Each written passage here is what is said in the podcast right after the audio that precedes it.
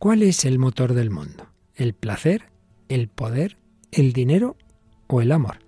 Seguimos hablando de la lucha entre dos estilos de vida contrapuestos. ¿Nos acompañas?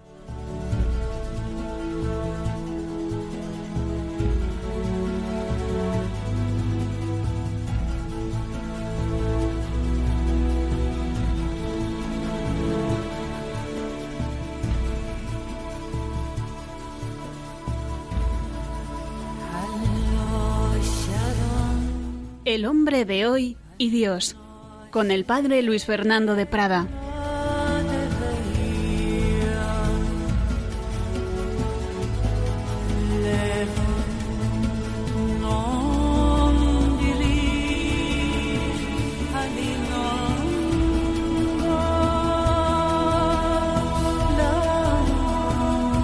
Un cordialísimo saludo, muy querida familia de Radio María en España, en Nicaragua, en Paraguay, en Venezuela, en tantos otros países que programan este mismo espacio del hombre de hoy y Dios.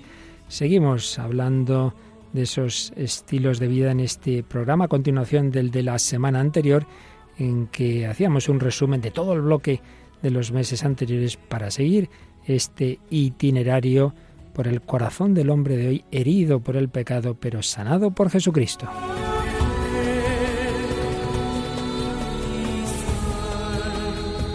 El estilo de vida de la ciudad de Dios, el amor de Dios sobre todas las cosas, el amor al prójimo, o por el contrario, yo soy mi propio Dios, mi propio ídolo, y busco esos ídolos, esos, esos ídolos del mundo de esas tres P's, placer, poder, poseer, que siempre han estado ahí, pero que las ideologías modernas y contemporáneas de una manera especial han azuzado en nuestra cultura. Pues seguimos lo que la semana pasada comenzábamos y seguimos los mismos que estábamos hace una semana. Paloma Niño, ¿qué tal? Un cordial saludo. Un saludo, Padre Luis Fernando, un saludo a todos los oyentes, pues contenta y feliz de estar en otro nuevo programa. Y también tenemos saludos de más allá del charco, ¿verdad? En nuestro Facebook. Sí, en concreto nos han llegado varios saludos desde Paraguay, nos escribe Mirna Oviedo, muy bueno el programa, os escucho desde Nembi, Paraguay, a través de Radio Paría Paraguay. Y Marta Cuevas también nos dice, les saludo desde Paraguay, realmente me ayuda mucho el programa, estoy con problemas económicos, estaba también un poco bajoneada y gracias a Dios y a María, por sus palabras, estoy mejor. Tenemos también otro mensaje que nos dice Nubia del Socorro, que le da mucho gusto podernos mandar un mensaje muy sencillo pero lleno de amor el mensaje del Espíritu Santo que siempre os anime a seguir evangelizando por medio de este programa. Bendiciones. Qué bien, pues muchísimas gracias por todos esos mensajes que nos animan también a la nueva voluntaria incorporada hace ya pocas semanas a este programa que repite, que repite, Iciar Muguerza. ¿Qué tal, Iciar? Repito tanto que parezco un disco rayado, querido padre Luis Fernando. bueno, y además tenemos que decir que vas a tener ya un programa tuyo propio que va a empezar dentro de nada en Radio María España. ¿Cómo se llama? No, no, mío no, de, Nuestra Señora. Eso, de eso en esta casa siempre se presupone, pero quiero decir que ella te encomienda conducir a ti. Bueno, mientras, mientras ella ponga las manos en el volante, todo va a salir bien. Dios entre líneas, Dios entre ¿no líneas. Cojo el testigo del anterior equipo y bueno, va a ser un programa de, de, literatura, pero no de literatura exclusivamente religiosa, sino de literatura profana, en el que vamos a buscar a Dios en los lugares más recónditos de la literatura mundial. En el fondo es, como hacemos en este programa, el hombre de hoy, pues en todas sus dimensiones, y Dios, pero en el caso tuyo, especialmente en la literatura que también nos traes aquí. Y de hecho, seguimos hoy con otra obra del mismo autor que nos trajiste la semana pasada. Sí, de Joseph Conrad, que además algunos amigos míos que escuchaban el programa me dijeron que no lo habían leído y que, se les despertó el gusanillo. Así que hoy vamos a ver otra obra que también eh, tiene paralelismos con El corazón de las tinieblas y con la película que vamos a ver, que se llama Lord Jim. Lord Jim de Joseph Conrad y seguimos comentando la película de la semana pasada. El Club de la Lucha, así es. El Club de la Lucha que empezamos y se nos quedó muy cortito el tiempo y por eso profundizaremos junto con diversas canciones que ya nos va a comentar Paloma y se nos había quedado también pendiente una canción a propósito del testimonio de una persona con trastorno bipolar y tal. Teníamos una canción que hoy la vamos a poder escuchar. Sí, hoy vamos a escuchar la canción de Cómplices que se llama Calor en invierno. calor en invierno. También una canción que viene de Estados Unidos y que en esta lucha entre el bien y el mal nos viene estupendamente. Una canción de James Young que se llama I'll Be Good. Yo seré bueno, no está mal el propósito, ¿eh? Be good. Yo seré bueno. Y terminaremos con la de un sacerdote argentino. Sí, el padre Eduardo Meana que nos trae la canción Calle Belén. Calle Belén. Y también nos traes, Paloma, un testimonio, en este caso no es de Estados Unidos, sino de Francia. Sí, escucharemos el testimonio de Ludovic. Ludovic, que también ha tenido esa batalla, bueno, como todos tenemos, en su caso muy fuerte, entre esos dos estilos de vida. Pues vamos adelante en este nuevo programa del hombre de Dios, en esa lucha que hay en nuestros corazones entre dejar que sea Jesucristo, la bandera de Cristo, la que reine en nosotros, o por el contrario, dejarnos llevar del mundo en el sentido negativo de la palabra, el sentido de yo soy mi propio Dios y yo busco ante todo el poder, el placer, el poseer por encima de quien sea, por encima de los demás, por encima de Dios y si hay que atropellar a alguien, lo haré pues pedimos al Señor que nos ayude a estar en su lado, a estar en la bandera de Cristo, en la ciudad de Dios, en la ciudad, en la civilización del amor.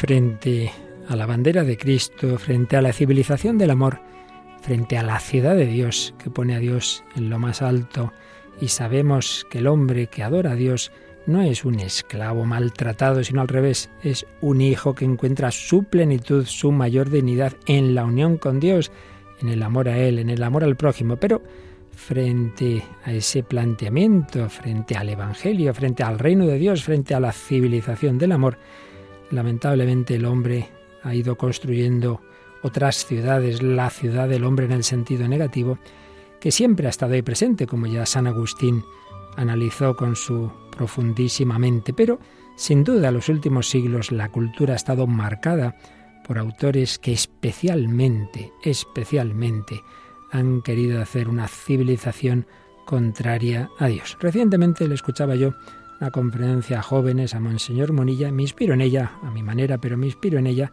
para fijarnos un poquito en esa contraposición entre la mentalidad dominante en nuestra época y lo que nos anuncia el Evangelio. Cuatro autores que han marcado sin ninguna duda lo que el mundo de hoy en buena medida piensa.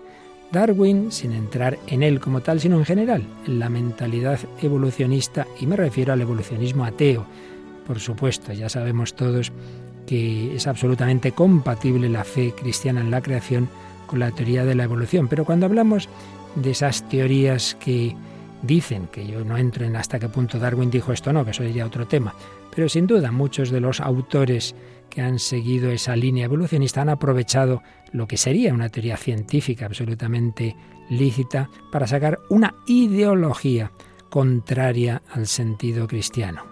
Desde esa perspectiva, el hombre, el mundo, no habría sido creado por el amor de Dios. No hay sentido. Venimos del azar, venimos de la casualidad. Un primer punto cardinal de nuestro mundo. Nietzsche, la soberbia frente a Dios, el superhombre, en el fondo yo soy Dios y ante todo el poder, la voluntad de poder. Freud, ante todo el sentido de la vida en el placer. Insisto en que yo tampoco ahora no vamos a matizar hasta qué punto todo esto está en estos autores como tal o en sus seguidores, pero es indudable que en esa línea ha habido una acentuación tremenda de la importancia del poder, en Nietzsche del placer, en Freud y en cuarto lugar, cuarto punto cardinal de nuestra sociedad y de las ideologías que han dominado en nuestra época, el marxismo, el sentido de la vida por lo económico, por el dinero por lo material. No hay sentido, no hay amor, ante todo yo y mi poder, ante todo mi placer, ante todo lo económico, lo material y la lucha de clases para conseguirlo. Bueno, pues ¿cuál es? ¿Cuál es el motor del mundo? Lo que estos autores han destacado, el placer, el poder, el dinero o el amor. Evidentemente, el amor en el sentido cristiano. Según Freud, el hombre tiende a todo lo que le dé placer, a desinhibirse. La verdad es que hay datos tremendos. Por ejemplo, el porcentaje altísimo de búsquedas en Internet que son de pornografía, tantas esclavitudes y adicciones en ese campo. Nietzsche nos hablará de la voluntad de poder y sin duda estuvo detrás de ideologías que han radicalizado la violencia y el desprecio al hombre y Marx detrás de la lucha de clases y de pensar que lo que ante todo mueve la historia es lo económico. Todo ello ha ido conformando una mentalidad actual que señalaba Monseñor Munilla, podríamos decir que es teológicamente, religiosamente, orientalista, filosóficamente relativista, ideológicamente marxista y psicológicamente freudiana. Religiosamente orientalista, esa espiritualidad que se desvincula de la ética, de lo que yo tengo que hacer en mi vida, pero que bueno, interiormente pues me da paz, me siento bien. Filosóficamente relativista, cada uno construye la verdad, la realidad la construyo yo y al final se impone la dictadura del relativismo. Mi deseo configura la realidad. Ideológicamente marxista, aunque ha fracasado el marxismo en esos países en los que se ha instaurado, incluso en una China, pues es curioso que al final funciona económicamente de modo capitalista, pero en el fondo la mentalidad materialista, la mentalidad marxista está ahí, incluso en ideologías supuestamente o partidos supuestamente de derechas que lo único que hablan es de economía, dando la razón a quien decía que lo que mueve el mundo es lo material, es lo económico. Y psicológicamente, freudianos, indudablemente, el hedonismo se ha extendido de una manera tremenda. Pues bien, frente a todas estas ideologías dominantes, está ahí la presencia de Cristo, del Evangelio, de la Iglesia, que nos dice que el motor del mundo es el amor con mayúscula, que existimos porque hemos sido amados, que no es verdad que los hombres todos estemos en lucha, que hay mucho amor, que hay muchas personas que dan lo mejor de sí mismas, que hay familias que se quieren, que hay padres y madres que se entregan a sus hijos, que existe el amor, la humildad, que existe la pobreza, en fin, de todo ello iremos hablando, pero nos quedamos de momento con ese planteamiento del mundo de hoy que tiene esos ídolos tremendos que siempre han estado, pero que esas ideologías han ido radicalizando cada vez más.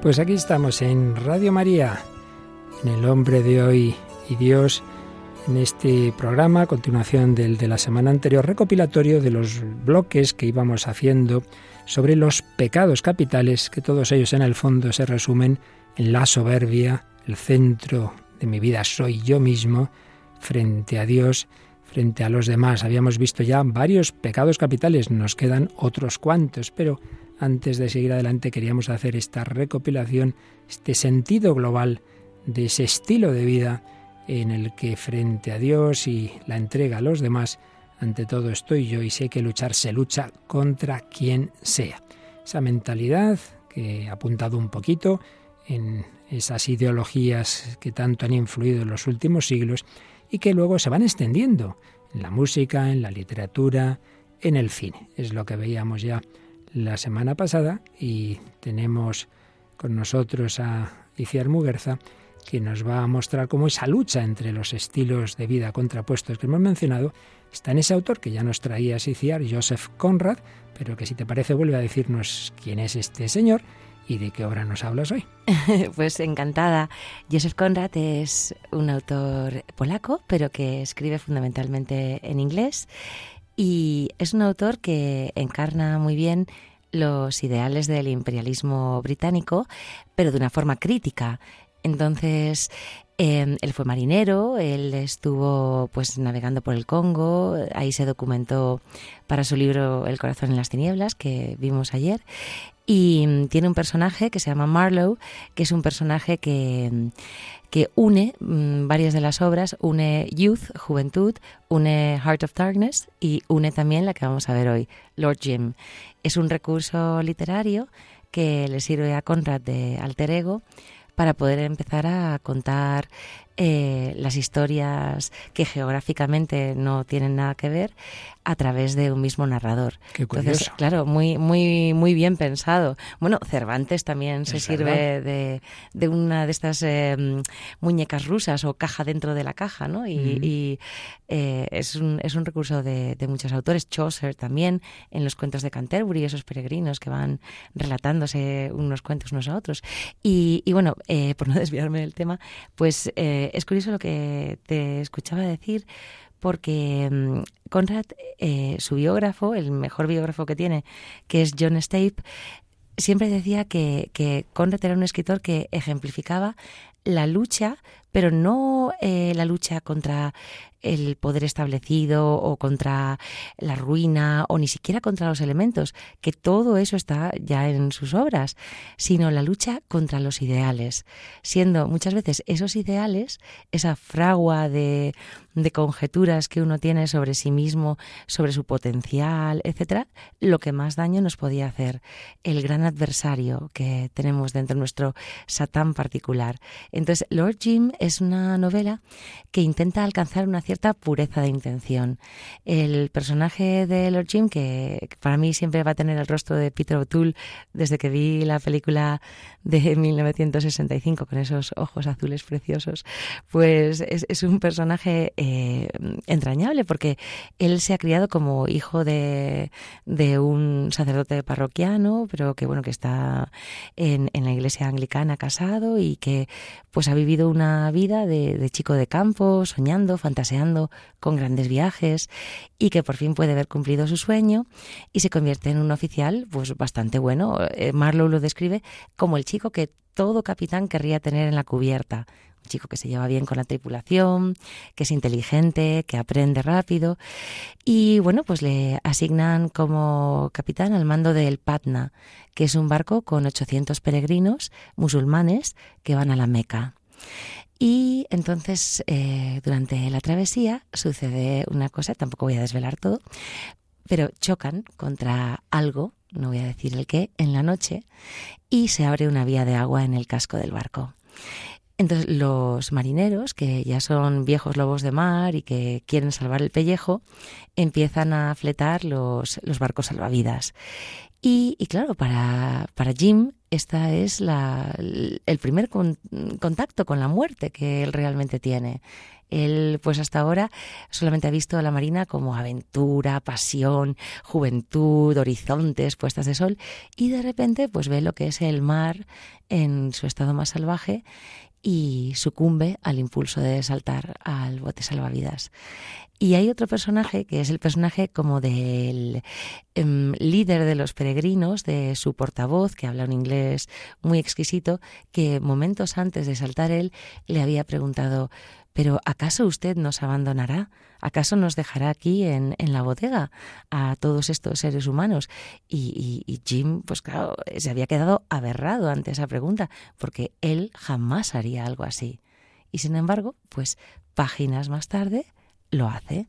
Con lo cual, pues Conrad nos está también haciendo ver que, que, todos somos capaces de cometer los peores pecados, aquellos que nunca hubiéramos soñado con realizar. Por tanto, verías tú ahí un poquito esa lucha entre ese ideal, entre ese amar a Dios y al prójimo y mi instinto y primero soy yo antes que los demás es que es algo mm, pues puramente animal lo que le mm. sucede y de hecho toda la novela subsiguiente es la redención del personaje de Jim, que durante toda la novela va a expiar ocupándose de los peores trabajos, intentando hacer el bien a todos, no cobrando.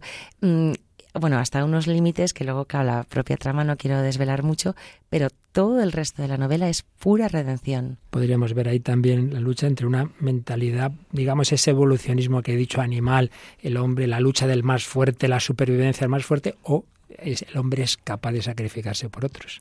Claro, pero eh, Conrad intenta ser muy profundo, muy analítico, porque, por ejemplo, una de las cosas que hace Jim para redimirse es someterse a un tribunal marítimo. Él podía haber hecho, como el resto de los miembros de la tripulación, huir, pero él quiere dar la cara, él quiere testificar y él quiere decir, sí, estos hombres que luego se han salvado gracias pues a haberse encontrado con otro barco que les rescata, podían haber muerto por mi culpa. Y su declaración hace que otro oficial de la Marina Británica, que todos tenían por un gran ejemplo, empiece a cuestionarse lo que ha sido su propia trayectoria. Esto resuena con algo que en la novela no sabemos exactamente qué es, que sucedió hace mucho tiempo y después del juicio este personaje, que es un poco la encarnación de, de los ideales victorianos, se va a suicidar, porque él mismo se lleva a juicio a sí mismo y se condena. Entonces, con Ratila muy fino. Muy fino. ¿Nos traes algún, algún pasaje, alguna idea más del, sí, de esta obra? Eh, traigo, por ejemplo, una de las ideas que, que siempre son recurrentes en Conrad, que es la idea de volver a casa. Porque Conrad, como marinero, pues eh, siempre está pensando en, en qué sería realmente lo que sentiría pues alguien que pues se pusiera a pues reflexionar sobre el paso del tiempo en cubierta eh, las relaciones con los seres queridos que se han vuelto casi extraños. Y os leo un pasaje que dice vagamos por millares en la tierra los ilustres y los oscuros y conquistamos más allá de los mares nuestra fama, nuestro dinero o solo una costra de pan. Pero me parece que para cada uno de nosotros que vuelve al hogar, eso tiene que ser algo así como ir a rendir cuentas. Volvemos para enfrentarnos con nuestros superiores, con nuestros parientes, con nuestros amigos, con aquellos a quienes obedecemos y con aquellos a quienes amamos inclusive quienes no tienen ni a unos ni a otros, aquellos que son más libres, más solitarios, más irresponsables o más carentes de vínculos, aun aquellos para quienes el hogar no contiene un rostro querido, ni una voz familiar, para aquellos que deben encontrarse con el espíritu que mora en la tierra, bajo su cielo, en su aire, en sus valles y en sus elevaciones, en sus cantos, en sus aguas y árboles, en un amigo mudo, que es a la vez juez e instigador. Qué bonito, la verdad es que escribía estupendamente. Y esto es en traducción, claro. Imagino que en el. Uy, en el original en inglés. El original inglés era mucho mejor. bueno, Paloma, como siempre, nos quedan ganas de leer estas obras, ¿verdad? Que nos traen Mónica del Álamo o Iciar Muguerza. Sí, me he quedado asombrada. Estaba así con los ojos abiertos mientras lo contaba. a, mí me encanta contarte las historias, Paloma, porque eres tan buena oyente. Bueno, pues ahora vamos a quedarnos con los oídos abiertos porque esa lucha que hay en el mundo, esa lucha que hay en el corazón, a veces incluye esos aspectos psicológicos que también en este programa iremos viendo en próximos días, pero ya anticipamos que, a veces ocurre, ¿verdad? Ese trastorno bipolar que, que, uno mismo pues tanto le puede hacer sufrir y es lo que está de trasfondo de una de las canciones que traemos hoy, Paloma. Sí, vamos a escuchar esta primera canción, Calor en invierno, que es de Cómplices, un dúo musical español que se creó en 1987 formado por un matrimonio, Teo Cardalda y su mujer María Monsonis. Esta canción, pues como bien dices, padre, pone música a este trastorno, al trastorno bipolar. Un trastorno bipolar, pero que veremos cómo en la letra podemos ver también esa lucha interior, esa lucha moral, como la que aparece en Lord Jim. Tengo un corazón lleno de sol y también de nubarrones. Dentro de mí y no sé cuál estoy. Voy descalzo sobre la nieve en invierno. Y me gusta llorar bajo el sol mientras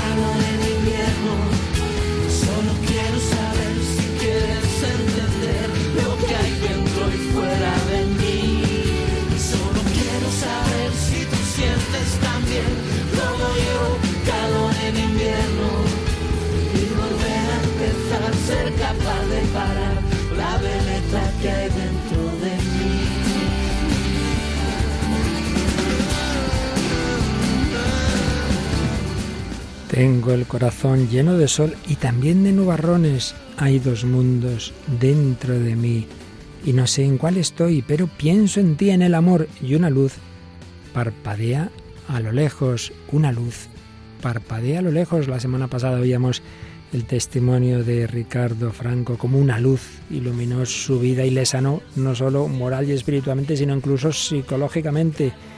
El Señor es capaz de todo. Bueno, pues hoy Paloma nos trae otro testimonio donde también hubo un paso de las tinieblas a la luz. Si nos hablabas la semana pasada, Iciar, de esa obra de Conrad que se llamaba El corazón de las tinieblas, ¿no es así? Sí. Pues vamos a ver hoy cómo en las tinieblas de Ludovic, no tenemos el apellido, un joven francés, pues también se ha encendido la luz. ¿Nos cuentas, Paloma, un poquito? Sí, además vamos a poder escucharle a él también porque tenemos algunas palabras suyas que nos va a traducir y ciar en directo y tenemos, bueno, vamos a contar un poco primero cómo fue su vida, porque él cuenta que tuvo una vida disoluta, bueno, muchas parejas sexuales, cayó en la droga durante casi dos años y medio, pero él sabía que en el fondo de su ser pues le faltaba algo más poderoso y algo que realmente le diera algo de concreción a su existencia, porque bueno, iba de un lado a otro, ¿no? Era como una veleta que también hemos hablado, ¿no? Pues pensó que iba de historia amorosa en historia amorosa, que bueno, que daba vueltas en su vida, ¿no?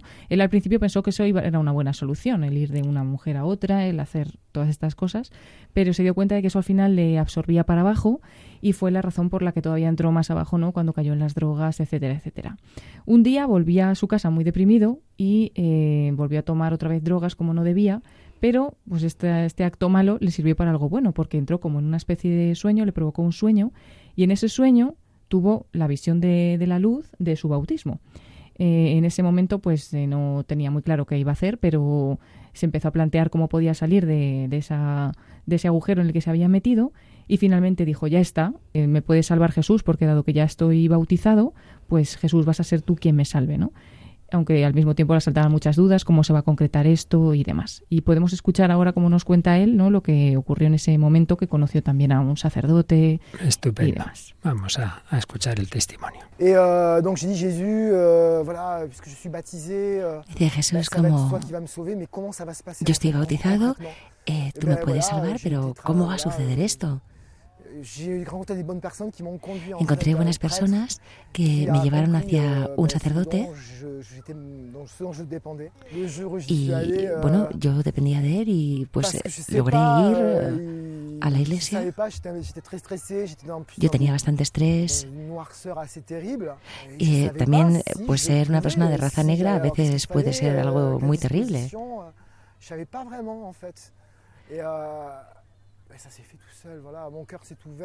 Pero eh, euh, hablando con este señor, mi alma se abrió, mi corazón se abrió.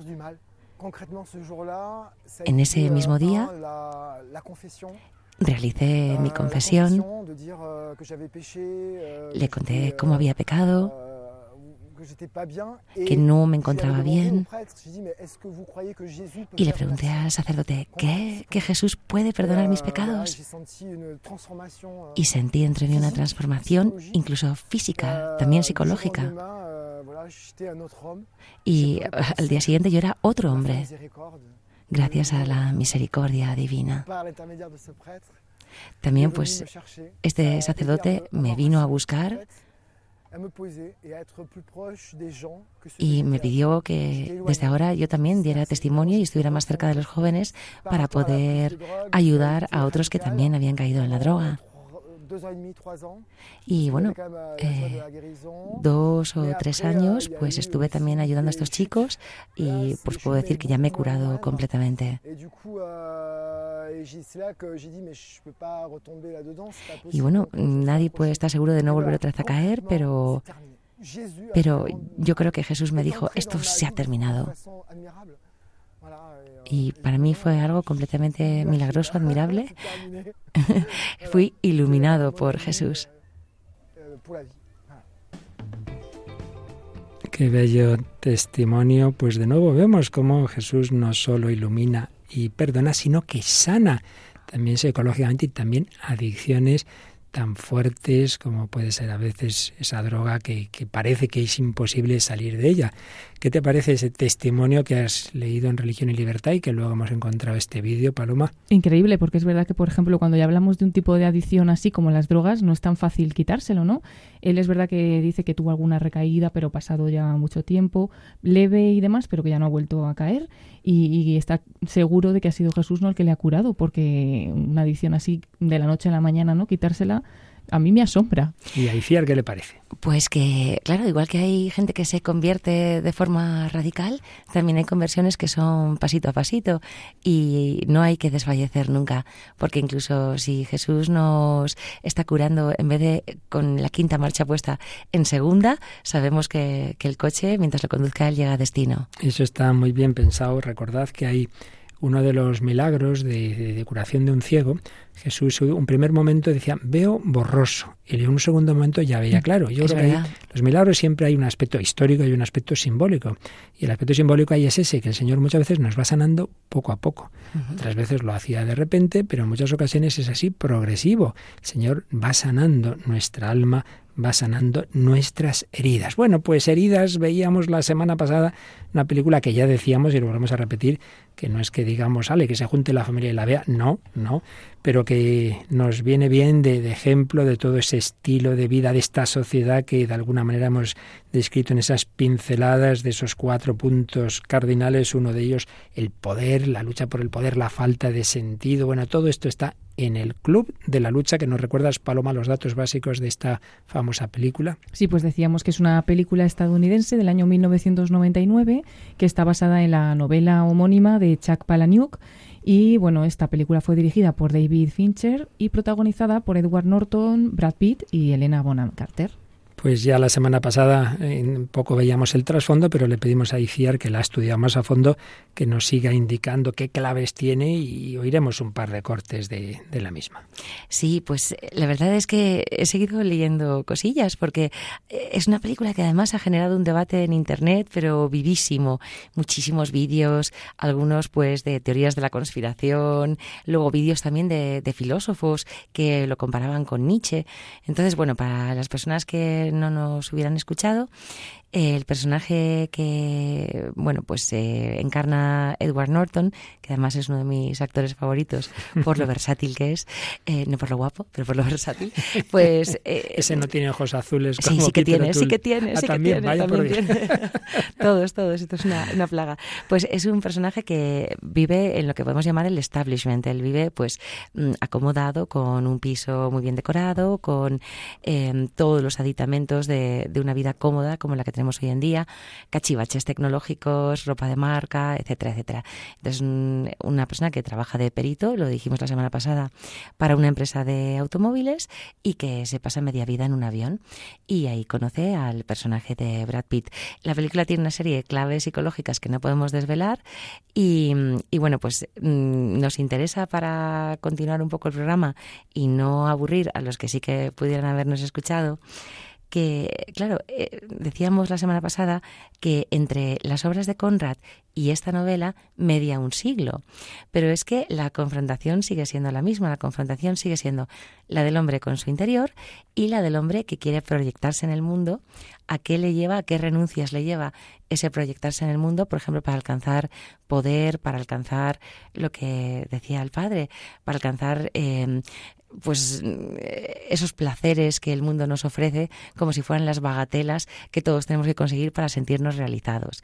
Y hasta qué punto eso nos desnaturaliza, porque una de las tesis que hay en la película es que estamos viviendo un poco de espaldas a nuestra naturaleza más salvaje y animal y por eso hay mucha gente que ve aquí un trasfondo de Nietzsche, de Así habló Zaratustra, mm. porque Nietzsche plantea en, en, en, su teoría, que también es una teoría al final de, de, cambio de siglo, de decadentismo, de intentar romper con un sistema económico y social que, que, que, no estaba funcionando y que luego pues tendría como consecuencia terrible también pues la Primera y la Segunda Guerra Mundial, pues, pues claro, Nietzsche lo que planteaba es que deberíamos llegar a ser superhombres, deberíamos a llegar a, alcanzar nuestro máximo potencial.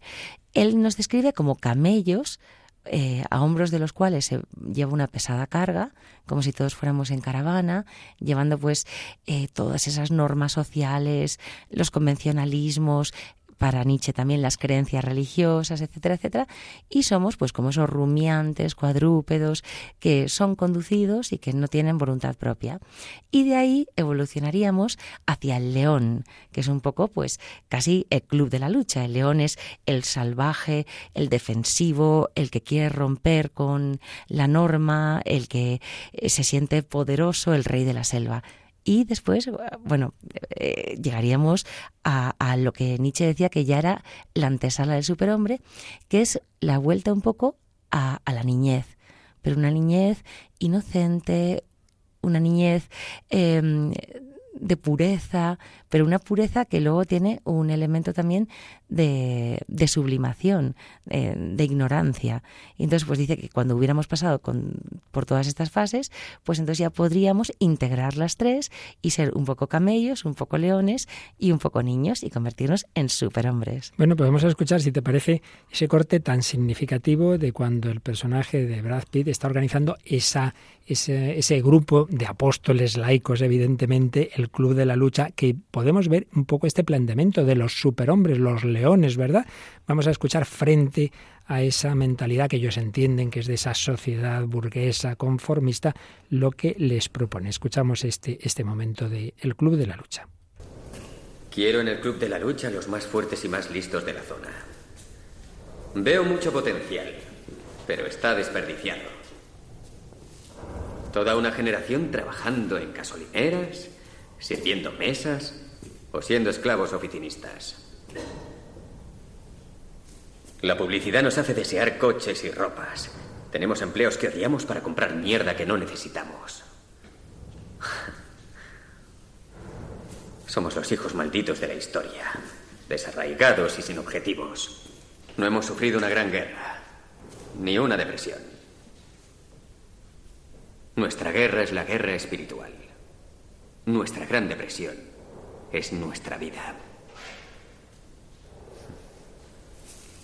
Crecimos con la televisión que nos hizo creer que algún día seríamos millonarios, dioses del cine o estrellas del rock. Pero no lo seremos. Y poco a poco lo entendemos. Lo que hace que estemos muy cabreados. Es cierto. Sí, estamos muy cabreados. Tienes razón, nos han engañado. Sí. Bueno, Iciar, pues aquí este personaje está dando voz a lo que nos estabas diciendo, esa ideología nietzscheana. ¿eh? Bueno, y es que ahora sí nos ponemos también a pensar en que la espiritualidad se ha convertido en parte de la sociedad de consumo. Vaya usted a la India, viaje a Tailandia, haga yoga con su esterilla, consuma, pues, eh, no sé, cualquier cosa que le lleve hacia la trascendencia. Entonces, mm, hoy en día también, eh, pues ese viaje existencial del conócete a ti mismo, un poco de, de Apolo, pues se ha convertido en Mm, coge tu cartera y compra un espíritu. Y, es muy curioso también pensar que los cyborgs hoy en día, esa sociedad del transhumanismo, también intentan eh, pues ir un paso más allá de la evolución humana natural y ponerse, por ejemplo, un chip para poder oír mejor o para poder ver más lejos o para poder afinar la puntería. O sea que Mm, estamos siempre pues entre el Frankenstein, el cyborg, eh, Conrad. Es, una tensión que nada nuevo bajo el sol. Esto ya viene, viene dándose desde hace siglos. Sin embargo, ese club, esos superhombres van descubriendo, como descubrió el tremendo siglo XX y ahora en nuestra época, que de superhombres poco, ¿verdad? Que somos débiles y que todo ello al final nos lleva a nuestra propia autodestrucción. Y eso aparece también cuando esa banda empieza a hacer barbaridades destructivas y ocurre algo con uno de los miembros de la banda, ¿no es así? Sí, es que además es perfecto este corte porque narrativamente, eh, por ejemplo, Conrad es el modernismo. El modernismo se caracteriza por la fragmentación. Y esta película de Club de la Lucha también hay como una linealidad al principio narrativa y hay un momento en, que, como si hubieran dado con un martillo en, en el guion, el guion empieza a fragmentarse. Entonces es el individuo que se rompe se resquebraja en mil pedazos y este corte que vamos a oír es un poco pues esa pérdida de identidad. Escuchamos este segundo corte del Club de la Lucha. Vais con pasamontañas intentando volar cosas por los aires. ¿Qué suponíais que iba a pasar? Mierda. Démonos prisa, ocultemos las pruebas, deshagámonos del cuerpo. Enterradle. ¿Qué? Llevémoslo al jardín y enterrémosle. Vamos, muchachos, démonos prisa, moveos. No, no, quitaos de encima, apartaos de él. ¿Qué intentáis hacer? Nuestro compañero no es una prueba, es una persona. Era mi amigo. Y no dejaré que le metáis en un agujero del jardín. Ha muerto sirviendo al proyecto Mayhem, señor. Es Bob. Pero, señor, en el proyecto Mayhem no tenemos nombre. No, escuchadme bien. Era nuestro amigo y tenía nombre. Robert Paulson. ¿De acuerdo? ¿Robert Paulson? Es un hombre ya muerto por nuestra culpa. ¿Qué ocurre? Es que no lo entendéis. Lo entiendo. En la muerte, un miembro del proyecto Mayhem tiene nombre. Se llama Robert Paulson. Se llama Robert Paulson. Se llama Robert, Paulson. Se, llama Robert Paulson. Vamos, chicos, Se por favor, llama dejadlo ya. Robert Paulson. Se llama Robert Paulson. Se llama ¡Callaos! Todo esto se ha acabado. Robert Paulson. Se llama Robert Paulson. Tengo que encontrar a Tyler, tengo que encontrar a Tyler. Se llama Robert Paulson. Somos personas humanas, tenemos nombre, somos simplemente eslabones de una cadena. ¿Qué somos? Y Ciar, esto suena a totalitarismo, suena todo muy fuerte. ¿eh? Pero muy fuerte. Es que simplemente analizando este clip podríamos tirarnos medio programa porque... Sin duda, hay tres programas. Es que además los secuaces empiezan con miedo porque el miedo a qué es? A la ley. O sea, ellos saben que hay un código penal que está por encima del proyecto Mayhem. Por eso quieren enterrar el cuerpo de Robert Paulson. Y, y claro, ahí es donde Edward Norton dice, no, es que era mi amigo. Mi amigo, existe la amistad, ¿eh? a pesar de todo. Me recuerda al principito cuando dice, no, es que las rosas, pues esta era mi rosa porque yo la regué, yo la cuidé, yo le puse una campana para que el viento no, no la lastimase. Cuando tú dedicas tiempo a una persona y llegas a una intimidad con él, esa persona es importante para ti. Y a veces ocurre, tantas veces lo hemos dicho y lo vemos en nuestra vida, cuando ocurre una tragedia, un sufrimiento o una muerte es cuando nos ponemos en la realidad. Y aquí parece que esa muerte hace pensar, ¿verdad?, a Edward Norton que algo está fallando en todo este proyecto. Bueno, pues también eso lo que parece en una canción eh, que viene de Estados Unidos de que alguien ha visto algo muy malo, pero dice, no, no, yo no, no, no quiero seguir por aquí, yo quiero ser bueno, que es lo que está en la canción Paloma. I'll Be Good, que es de James Young, eh, realmente se llama James McFarland, eh, nacido en 1991 y es un cantante y músico estadounidense. Pues vamos a escuchar I'll Be Good. I thought I saw the devil this morning. Looking in the mirror, drop of rum on my tongue with a warning help me see myself clearer. I never meant to start a fire. I never meant to make you bleed. I'll be a better man today. I'll be good, I'll be good. And I'll love the world like I should. Yeah,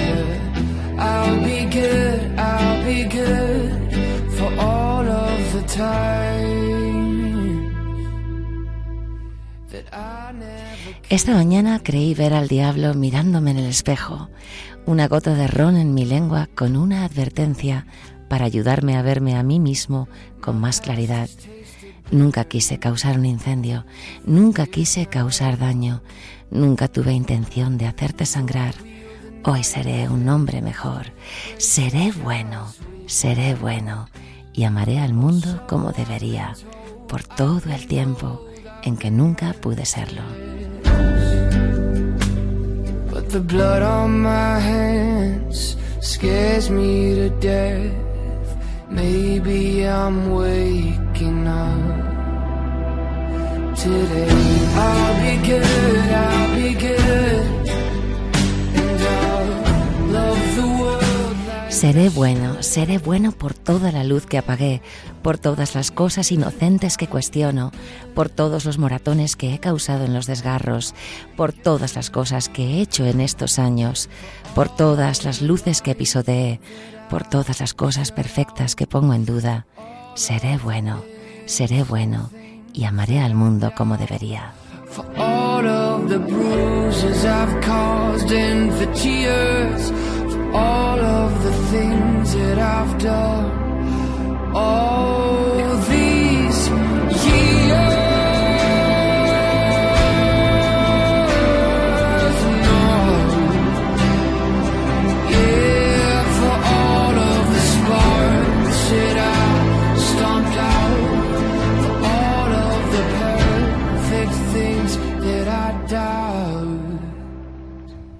Seré bueno a pesar de todo el mal de tantas ideologías que nos pueden llevar a esas posturas violentas. Al final siempre queda en el corazón humano ese deseo de bondad, ese deseo de amor. Otra cosa es que muchas veces se puede quedar en algo ingenuo, idealista, bonito, pero que sin la gracia de Cristo, sin ese Jesús Salvador que se encontró el testimonio Ludovic, hemos oído antes su testimonio, pues se puede quedar en lo que pasó con aquellos movimientos que fueron preparando el mayo del 68 frente a esas ideologías liberales o marxistas que llevaron a, la Segunda Guerra Mundial y luego el bienestar que se fue generando después.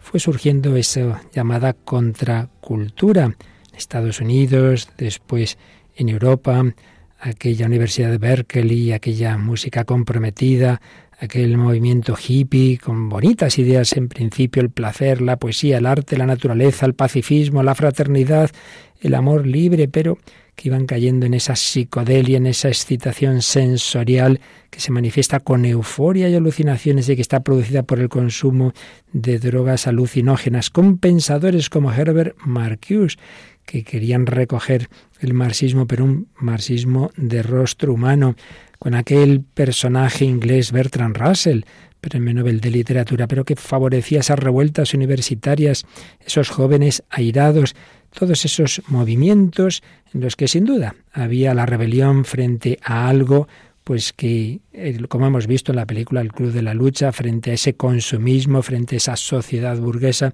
pero por un camino que al final acabaría de nuevo en, pues, en salidas que no eran las más convenientes, una superación de la razón por las pasiones y los sentimientos, escribía el profesor de la Oliva del CEU de Barcelona, Emili Boronat, como en mayo del 68 va cristalizando esos planteamientos de intentar superar ese racionalismo de la ilustración por pasiones y sentimientos, pero eh, con unos planteamientos ateos en los que el hombre no es culminación de la creación, en los que estaban esos eslóganes queremos vivir, vivir el presente, vivir sin tiempo muerto, prohibido prohibir.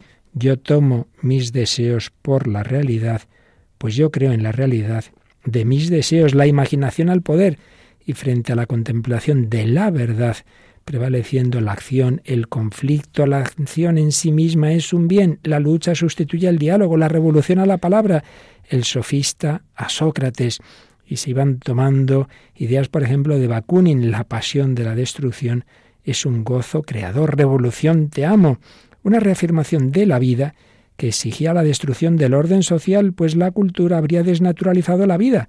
Y aquí veíamos cómo seguía la sombra de Nietzsche y, en cierto modo, de Freud también. La cultura es la inversión de la vida. En una sociedad que ha abolido toda aventura, decían aquellos jóvenes del 68, la sola aventura que queda es la de abolir la sociedad. Había que desenmascarar la cultura y lo que les parecía una moral antinatural, por supuesto, ante todo dignificando el deseo sexual y ahí estaba toda esa línea freudiana y esa denuncia nietzscheana y freudiana una cultura cristiana que habría comprendido la sexualidad al servicio de unos valores mayores. No, no, simplemente vive, goza, eh, hace el amor y no la guerra, todas aquellas frases que podrían sonar muy bonitas y que al final acabarían en una sociedad hedonista centrada de nuevo el hombre en sí mismo, en su propio placer. Se decía también, cuanto más hago el amor, más ganas tengo de hacer la revolución. Cuanto más hago la revolución, más ganas tengo de hacer el amor. Una crítica a la universidad. Decían, olvidad todo cuanto os han enseñado, comenzad por soñar. Y en fin, una lucha frente a lo recibido y especialmente, por supuesto, la religión debería ser eliminada por ser la sanción última y justificación de toda represión. Se decía también, la religión es la estafa suprema, ni Dios ni amo. Incluso si Dios existiera, habría que suprimirlo. Bueno, con otras palabras, lo había dicho Nietzsche. Planteamientos de esa contracultura que cristalizaron en aquel mayo del 68, que seguiremos analizando el próximo día. Y frente a este estilo de vida, con esas luchas, con esos buenos deseos muchas veces, pero que sin el encuentro con Cristo acaban en utopías que acaban haciendo daño al final, frente a estos planteamientos, el Evangelio nos sigue mostrando el camino, la calle verdadera, la calle de la humildad, de la pobreza, del amor de Belén. Así lo canta el padre Eduardo Meana, un sacerdote argentino, en esta canción con la que terminamos. Vengan a mí,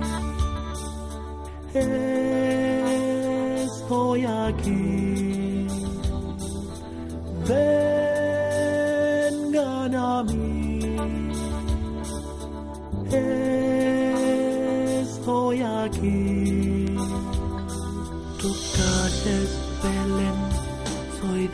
A tu lado, acariciarme ven.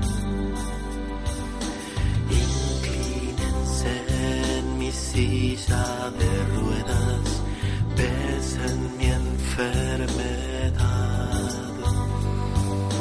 Toquen mi mano atrás. Toquen mi mano. Jesús está presente en los pobres, en los enfermos. Es lo que despreciaba Nietzsche de esa debilidad de los humildes. Sí, sí, el amor verdadero frente a esos cuatro puntos cardinales del pensamiento moderno, ese sin sentido, está la fe y la esperanza que nos dicen que somos fruto de un amor, que estamos llamados al amor. Frente a ese aquí estoy yo por encima de todos, ese superhombre, ante todo el poder está la humildad, el amor, la obediencia. Frente a agarrarme a las cosas materiales, la pobreza, la caridad, la entrega. Y frente a ese mi placer por encima de todo, la castidad, el ayuno, la templanza. ¿En qué bandera queremos estar? Queremos seguir a Jesucristo. Él nos dice, venid a mí, venid a mí, que yo solo quiero vuestro bien y felicidad. Belén, soy Dios a tu lado, acariciarme. Limpien mi herida, lloren mi soledad. Y masajen mi espalda esclava, ya curen mi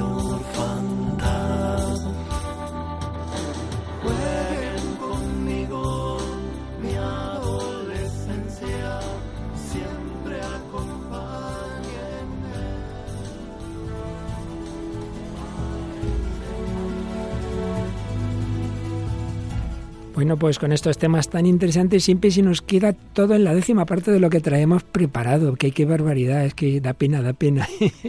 No queremos que se acaben nunca. No queremos, así que todavía vamos a prolongar un tercer programa, este, esta especie de enganche entre el bloque anterior y los siguientes pecados capitales. Seguiremos hablando de la lucha espiritual, intentaremos aterrizar en cómo tenemos como cristianos que realizar esa lucha, pero han quedado bastante claros los dos campos, las dos ciudades, las dos banderas. Y Ciar Muguerza, ¿te ha parecido?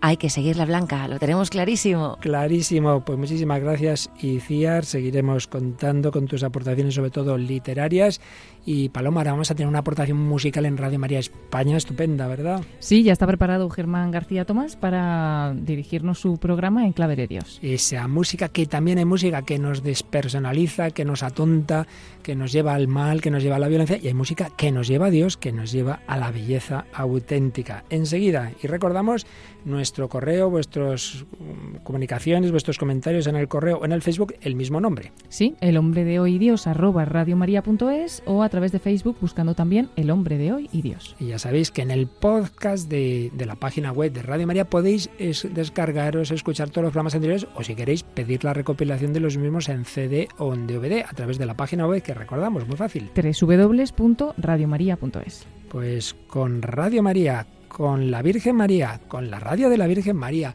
os deseamos el, el seguir caminando bajo la bandera de Cristo. Gracias a Paloma Niño de Muguerza y a todos y cada uno de vosotros. Que Dios os bendiga hasta el próximo programa, si Dios quiere. Así concluye El hombre de hoy y Dios, un programa dirigido en Radio María por el Padre Luis Fernando de Prada.